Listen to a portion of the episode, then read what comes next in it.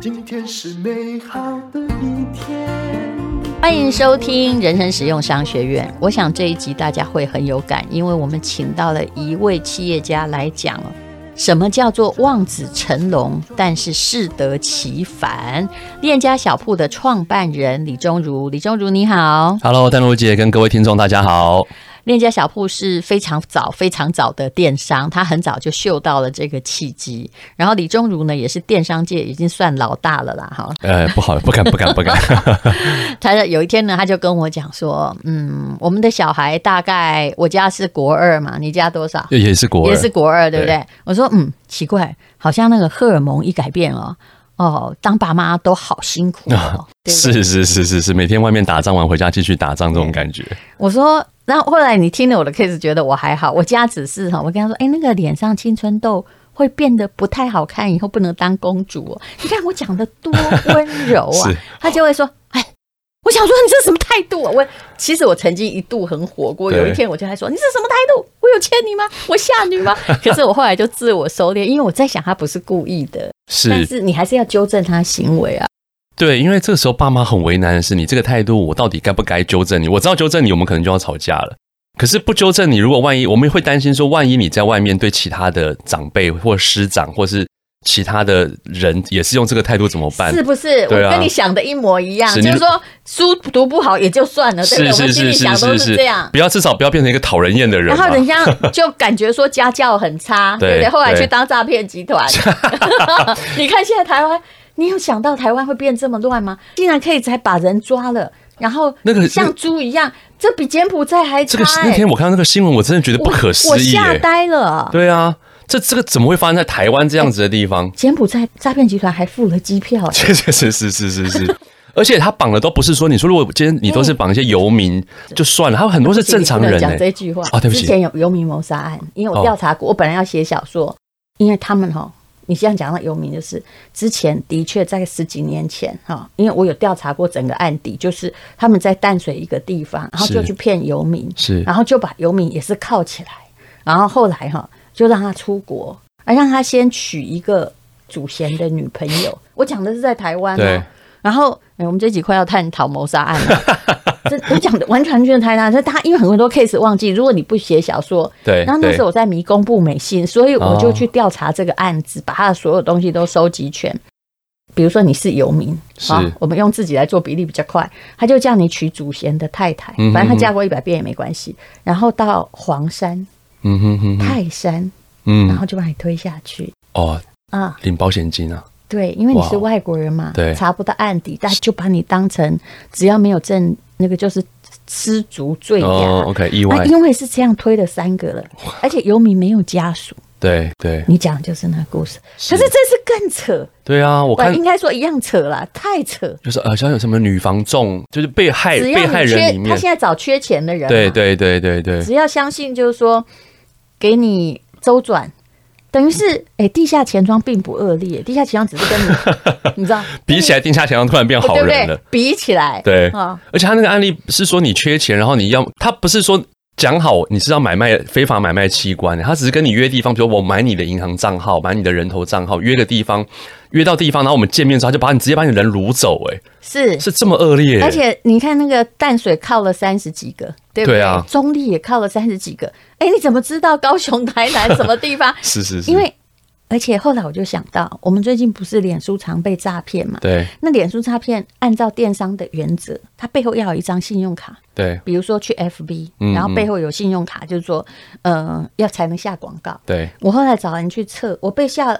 就我有三百个伪造账户，那里哇面塞有发九百个广告商。哎，那你知道那信用卡一定是，你知道脸书他们是一要一定要有收钱才会帮你，对一定先收是到才帮你弄广告，对不对是？是是，可是你那你请问这些信用卡哪里来？对搞不好就是这些被绑的猪仔的信用卡，反人正头最人后头也账是户啊，最后也是信用卡公司要认账，因为金对价扯波啦，对。怎么大家不联手对诈骗集团？也想不通哦，我也曾经给嗯有关部门建议，我说，其实你从金流端去做对做一个遏止是最有大家效的嘛。啊电商都知道金流端遏止嘛，就只要这个出问题，是啊就算他付了钱，你就不要帮他可是你为什么还要赚呢？ 嗯，那种感觉哈，就好像假设我们都有在做电商，就好像说我们做的一个，嗯、就是你明明知道这个人东西是假的，对，哈、那你还帮他卖，是这种感觉。是啊，是啊，嗯是啊，好像在助纣为虐的感觉是啊啦。好，我们这怎么样其实讲不到太这里？好？我们现在在讲青少 年，但是真的啊，对你难道不会觉得说，哎、连这种还协助弃尸，然后是啊杀人害命，然后把人铐在那儿，然后一直给他吃迷幻药，然后把人家当，哎、怎么人性都没有？这不是没有道德，这是没有人性。这个那这已经是这已嗯二十经几岁啊，都二十几岁啊，嗯嗯对，你说是财迷心窍吗？还是一步、一步错，步步错？我相信这些人在可能很小的时候，他绝对不会是一出生就这么坏的，这么坏，这么嗯没有是非道德的人。他的成长背景跟过程当中，到底发生了哪些事还有情？那个祖贤才三十五岁啊，对啊然后警察去抓他，他还吓得哀哀叫，哎、他杀人时不叫啊，对，看起来也就是也也好像也感觉不是什么。看他被抓时候那个反应，也不是什么哇大道型的那种断头砍下来都不怕的那一种对。哎你看那个才是真正的毛骨悚然、对啊，对啊哦，对啊，对啊，好，我们不要讲这个，我们只是希望不要把小孩教成这样是啦，。是啦，哎，现在的法律又不能叫说这爸妈连做法。又不像我们以前就直接抓来就打了。 对，好，那其实我们来讲这个望子成龙啦，哈，其实我相信呢、就很悲哀的是，这些嫌患的父母搞不好也望子成龙过。 是是是是。那他现在李宗儒要讲的是说，哎，为什么望子成龙适得其反，显得哎，当你对你自己的小孩的时候，对非常怕步入父亲跟自己的后 尘。呃，我们家嗯、是呃在屏东然后那我、我爷爷那一代就是一个屏东的地主，嗯在日据时代就是在屏东务农嘛，有很多农田，所以那个你、嗯那个时代的。人都会觉得要多子多孙，因为越多人越多子孙，越多人去务农，当可以去农帮耕忙社嘛，会对农嘛耕社会。嗯那我日据时代一夫多妻是合法的嘛，所以我、哦我我有三个阿嬷， Oh my god！然后我我爸爸是在男生这边是最小的一个儿子，他排第十，嗯所以我上面有九个阿伯，然后我同时我还有九个阿姑，所以我光是仔那细你再就是多，他们真的不太聪明，这样再多田都分不 够。哎、还够哦，连我这代我都还有得分呢，啊不过都分到都是农田啊，不值什么钱就是了。嗯，那那因为我爸爸是最小的一个儿子，对，嗯那是什么概念哈？就是我大伯，我大伯的儿子年纪跟我妈是相同的，所以他们年龄其实落差已经很大了。那对我对我妈相同哇，对，嗯，对我我叫大堂哥的是人，年纪是跟我妈一样大的，啊啊对。那所以，因为我爸又最小嘛，所以他小时候这我阿公也对他抱有很大的期望。嗯可是我爸呢，又小时候就不爱念书嗯，哦，他是国中念五年呢、欸国中都可以念五年，你看那个年代，他就那个年代会留级，其实现在不会留级，对，怕现在反而国中不会呃我留们级也。很怕小孩念了五年，然后后来我爸就不爱念，我跟我爸有个地方比较像的是，都是属于比较老来俏，就老了比较成熟了之后开始会。呃，开始开始成长。嗯我爸就不爱念书，可是后来他到了高中，到来台北念大学之后，当完兵他就台北工作。我那时候我听说，就是他国中不爱念书，是被是被我爷爷吊起来打，倒吊起来打，然后还浸到水里面打那样子的打法。以前农农耕时代， 我真的觉知道得，啦，打好恐怖哦没有打死就好了，对对对，没有打死就好对。但是问题是那样打哈，我们后来证明从来没效， 哎，哎、对，只会让他后来变施暴者。 嗯而且我觉得心里面会造成一些一些某种程度的伤害跟创伤嗯啦，这是实话。可是问题是我们上一代的上上一代是这样对他们，所以他们也会是这样对我。对，那我爸后来他大学毕业之后，他就留在台北工作，他那时候在哦，台所湾，以他还念大学啊，对你爸那年纪了不起 啦。对他后来在台被，所以他吊起来打是有效的嘛？呃，我觉得他是越大之后越啊越会思考啦。对，那他后来当当完兵退了伍之后，他是进台湾银行，嗯，他哦嗯那时候在台湾银行，呃，后来认识不错哟我妈。嗯，金融界，对，那我妈就是刚好另外一个极端，我我妈就是那种很会念书，嗯我妈就北一女毕业啊，后来就是呃念完大学之后去他们银行实习的时候嗯乖认识小我爸，嗯然后认识我爸，他们两个年纪就大概有落差快十岁左右。嗯然后后来我爸就看到我妈就很喜欢我妈，就跟我妈在一起，他们结婚。那所以就生了我之后，我是长子。嗯，那听说我爸，那我妈告诉我的啦，说我出生的时候，我爸对我是哇欣喜若狂，因为长子又是男生，对农耕时嗯农代耕的时代的对，人的那脑长子袋很重要，对，对对，他是在整个在马街又叫又跳。嗯可是说真的，在接下来我短暂跟我生父的记忆里面，我再也不曾见，我真的没有任何记让他忆又是，叫又跳，对都是又打又骂，对我我的记忆里面没有爸爸对我和颜悦色的时候，嗯，他对我就真的是，我觉得当然就是望子成龙啦，嗯，他不希望我再跟他当年年的时候年轻的时候一样不爱念书，因为他可能吃过那个苦，吃过那个亏，对，所以他希望我是一个爱念书、会念书的孩子。那的确，长辈们都说我小时候的时候，的确我有展现出一些好像好像还蛮聪明的，这小朋友可以应该可以念书，蛮会念书。对，我看你这个呃各式各样的才艺都学得很俱全。可是嗯问题是我有一个毛，我不知道，我到我到长大之后，我才知道我跟别人不太一样的是，嗯我只要一坐下来，我脑袋里面会有很多声音自己在讲话，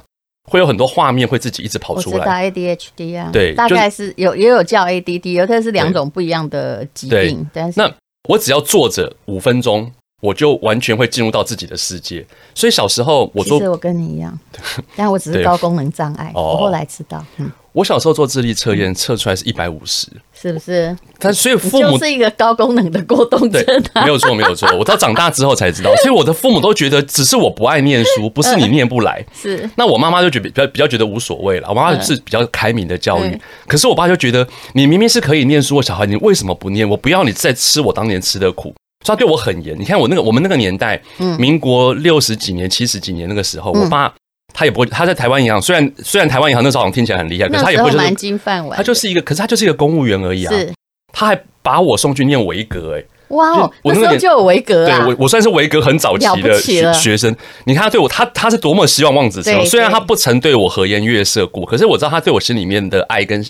他希望我长大之后成为有用的人的那个心，从来没有你你变这种过。故事呢，我听了好几个，可是其实 去念那贵族学校有时候不太好，因为家境的关系，是人家真的都很好。哦，对啊，对啊，我对有啊，听过我我同学，他后来也念的还大，他是他爸爸送他去念在新，可他爸爸是计程车司机，哦，所以后来爸爸来接他的时候，他都跟同学说我爸派计程车来接我。可是他后 来他爸过世的时候，你知道他那个心里那个懊恼，也就是说是是是，连说这句话也许都没有人知道，可是对他自己知道，他这件事他一直很抱歉。没有错，没有错，嗯可是他会因有为哦他想要，你要小孩，你要知道，他青少年就是要对跟人家比家对境嘛，对，会有一些虚荣心所以啊是不。是超惨？对，呃，我我们那个年代还好，就是的确班上有一些特别有钱的小孩，对可是还没有比的这么明显，因为那时候物质也大家相对对匮乏了。对，有能够开台轿车，有私家车，在我们那个年代就真算的是了没不有起了，对对。嗯然后可是我就我就没办法念书嘛，可是怎么办呢？就是那当我可想而知，我的我的我的求学阶段过过得有多么的狗脸岁月。嗯，我就是到而且小维学，格很严苛啦，很严啊维其格实老实说，如果把你丢进公立学校，凭着你的智商啊，你随便混也有那个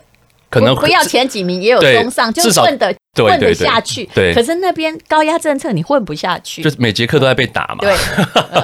那后来直到我小四的时候，我四年级的时候，我爸爸验出血癌，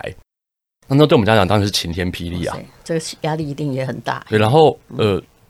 就后来我那我我爸爸是在我小五的时候过世。嗯你说过世的时候，我们就一家四口嘛，在台北。我们虽然南部是大家族，可是我爸那爸你们家只有两个小孩啊？对我就我跟我弟嗯 OK，弟，嗯，然后我突然好像少了一个人管我。嗯那妈妈当然还是有管我，可是妈妈跟我是比较有话可以讲，她比较开明的管理妈方妈式。那时候也在工作，因为也对没有办法辞职，因为现在对她就是经济支我柱。妈妈那时候在情报局工作，哦，对，那那也算是公务员啦，也算对嗯也算是公务员，算他算他算军人，啊然后军职，可是少了一个人管，就是没有爸爸这么高压式的管理的时候，我整个人突然大叛逆。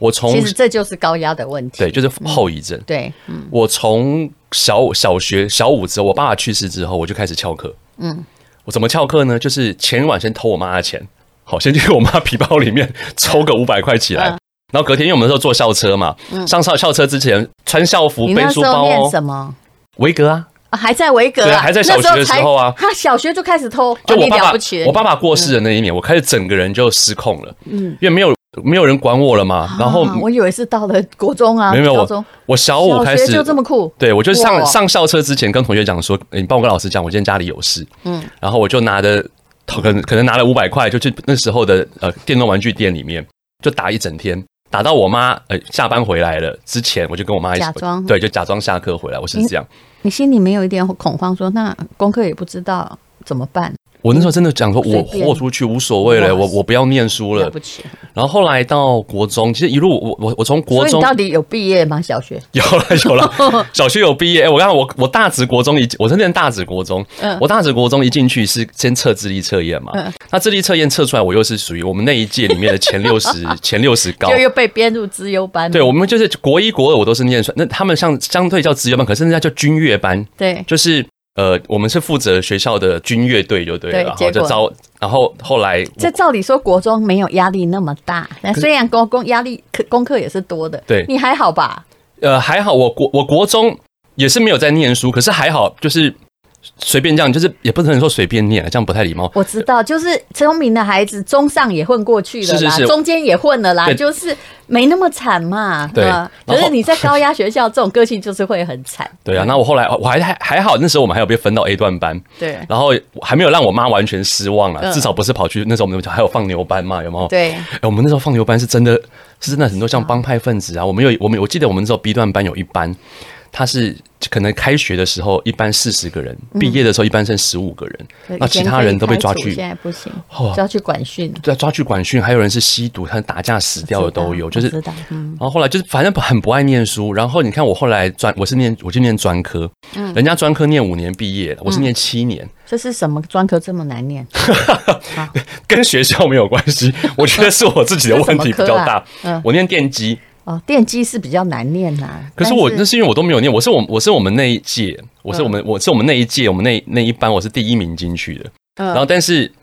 就就就就就就念不毕业嘛，啊，因为念不毕业哎不好我意思也你是哪个学校？我明星工，我们那叫明那星明工星专很，好啊，现在叫明明星科星以技跟大前也学。差不多，因为他以前是比较公费，学费比较少，对不对？哎、他他算是私立，但是学对费没有到特别贵。对，对然后他帮业界其实输出了非常多科技人对才。对，我们那时候我记他得其实分数不低哦，他是工专的第四志愿吧是，我那时候他那时候他就不低，嘿然后呃，我念电机又是那时候最最抢手的科系嘛，因为那时候竹科正兴起。可是我觉得都不上课啊！你看我那时候，我记得我从专四到专五，本来已经要准备毕业嗯前，我连续我是被连续留校查看三个学期，每个学期都是超新成成绩不及格，你是怎样会怎样打老师还是？没没没，也没那么你严看重啊起来了。也不像，你把书文书文，你知道吗？就就打架嘛，翘课嘛，嗯哦然后反正所有能够干的坏事，当然我不是去干那种滔天恶恶对极的大那么仇，可你是现在要跟那些把人绑来当人猪的，哦哦，那个你差太多了。是，啦是啦。嗯，那我们而且我他们算以前就是动不动在那个时代，而且我会比较有正义感，就对是会动辄得咎，看就是帮看。忙打啦。嘿对啦，就是觉得谁被欺 负了，然后哎对怎么我们就对就对就血气方刚的年代，对就不爱念书嘛嗯。然后，当然我后来，我我那时候毕业的时候，我我我念到专七，其实我没有毕业，我是嗯啊自己去去申请退学。那退完学之后，哦，当然我现在我现在是明星工专的的的荣誉校友啦，嗯就是后来学校有有在有在补补发毕业证书给我。 这个也可是不用解释。总而言之，你是没有念完。 对对对对对。可是我后来出社会后，其实那是我心里的一个遗憾啊。嗯，我我开始在走我爸爸以前的路了，就是年轻的时候不爱念书，出了社会之后发现爸爸当年是对的，因啊你为看某一种东西觉悟，你知道？对嗯我觉得对我人生最大的差别是我当兵前那两年。哎、那瑞姐，你看我那时候坏到什么程度？我我坏到是全家族讲到我都是摇头，都希望不要回 来，聚会不要就来。就觉得啊，我妈妈好辛苦哦，怎么养到我一个对啊这么不听话的孩是子？是呢？我二十岁不到就把家里房子搞到被查封、哎、啊，对不对？这个稍微讲一下好了，这就是不容 易。怎样？是赌掉的吗？啊，没有没有，我我没我我我我我不是怎么爱不怎么爱赌啦，可所以是那时候就是跟朋友投资这做不生容意，易啊！嗯那时候年轻嘛，不懂。哦，生意失败，对然后后就是叫妈妈把房子拿来抵押，对，然后那时候就哦骗我妈讲说啊，跟朋友一个小生意啊，开间小店，然后可是啊，房东要我们要要有一个不动产当保人， 以我访问你的经验，你的失败真的是累累耶！ 哈 对不起、啊，而且都都原来 跟最早还有这么一个，对，然后我记得那时候回到家看到家里门口被贴封条的时候，我会把我啊妈 气死，真的，哎呀，然好后不容易，那你时候妈孤儿寡母哎，你要对知，道把我们对我现在当然想到这件事情哦，我都觉得惨哇，我那时候怎么会这么不孝啊？对怎么可以不孝到这个程度？那我妈心脏怎么可以这么大颗、啊？那我都不想安慰别人 了，真的，学姐真惨啊！然后呃，然后就这样去当兵嘛。所以其实我觉得我人生最大的转捩点是当兵。当兵那一年十个月，我们那时候当两年兵啊，可是因为我嗯大专兵的关系，所以可以是扣扣两个月的那个成功领嗯加军训。然后我我那时候当兵前，其实我身边的朋友，我那时候身边一堆朋友都是。不能讲狐朋狗友了，猪朋狗不 能这样讲，可是都是恰龙恰货，对他们没有一个人要去当兵，他们想每个人都想办法，不是过胖是就是过瘦，想办法是是逃兵役就对了。对可是我当兵之前，你就想我那时候多人生多谷底，搞到家里房子被查封，对搞到身上负债累累。不如去被关着。我那时候心里想说，我想要跟过去的生活做一个告 别，我去是我就是我就去部队吧，我没有想要任用任何的 paper。我想说，我想去部队。嗯的确，我在部队里面那一年十个月，我是嗯真的整个人沉淀下来。嗯我开始去思考，我怎么可以把过去二十几年的人生活得这么失败，是啊，这么的糟糕。是糟蹋了老天给我一副好好的这个身躯，好好的脑袋。嗯所以我我在当兵的时候，我觉得我自己看我过，我现在四十八岁了。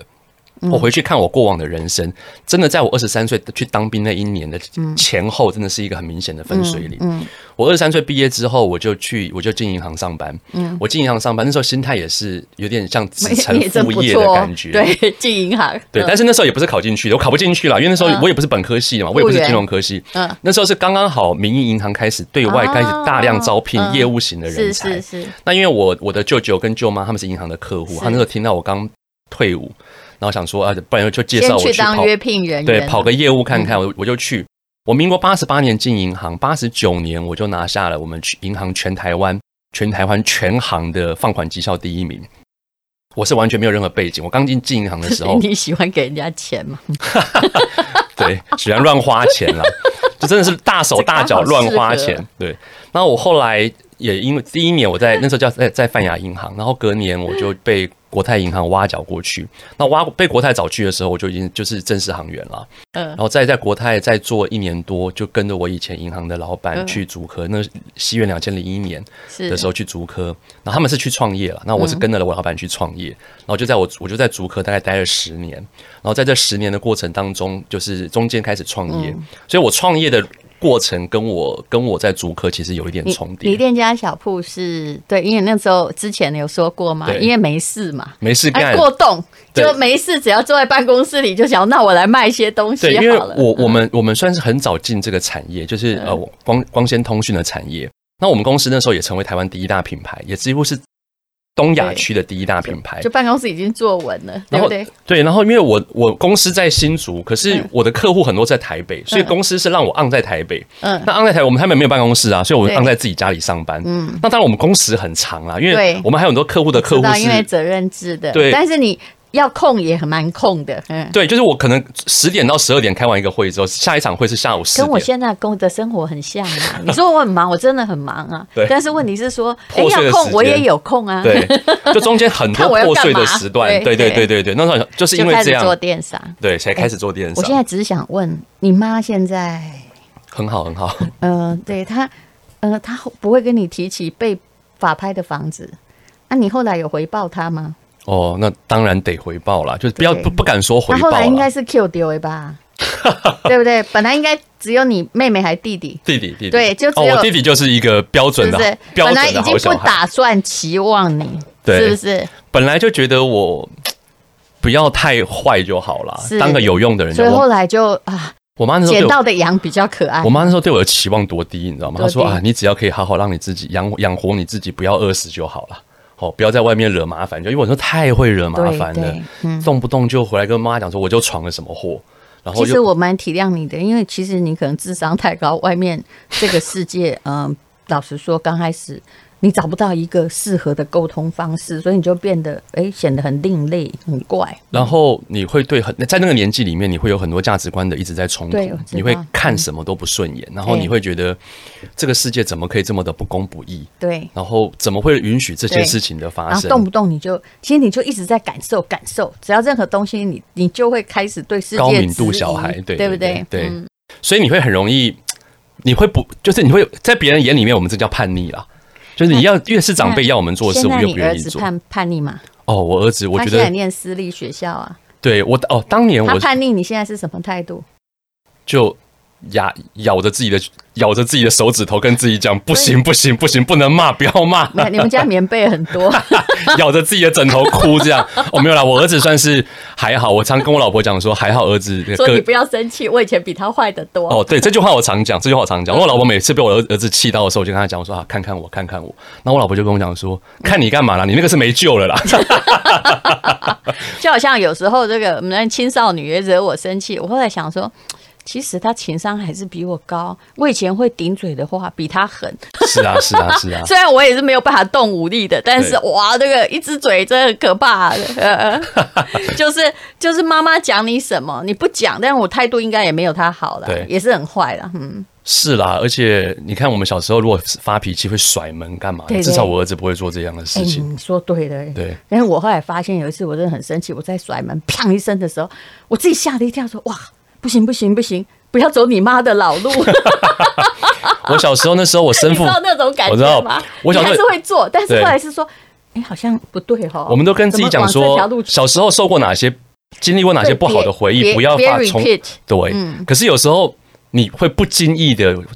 呃，在你的在你的下一代身上用出你的原生家庭曾经教育过你的方式，所以那真的要不断对不断提醒自己是。，我想对啊这就是我们这一集最好的答案。好了，我们整集没有讲到商 业，但是我们今天要进广告啊。链家小铺它的东西真的很好，而且它有非常多的相当科技的，还有优雅的产品。然后在我看到的网络试调啊，我觉得李宗儒的定价算是。合理的啦，他们是真的是个将本求利的电商啊、是是那是呃，好，广告给你喽。那你要卖什么？哎、这个贩售哦，我们是热心帮忙，然后跟我们公司没有关系。 来，你自己说呗。但是要提供最优惠的特价，还有实用产 品。好，当然，那当然，我们这一次的呃的产品，第一个是我们的棉朵云枕，之前在丹如姐这边有曾经已经开过两不是 团了。说没有了吗？对，这次 Ken 特别有跟我特别有跟我讲，我我我有还是有挤出了三百颗还啦是，两千出头嘛？对，还是跟之前条件都一你知样道，大家跟你一样东西卖到多贵吗？是是因是为，我试过所有东西，厂商都会拿给对我。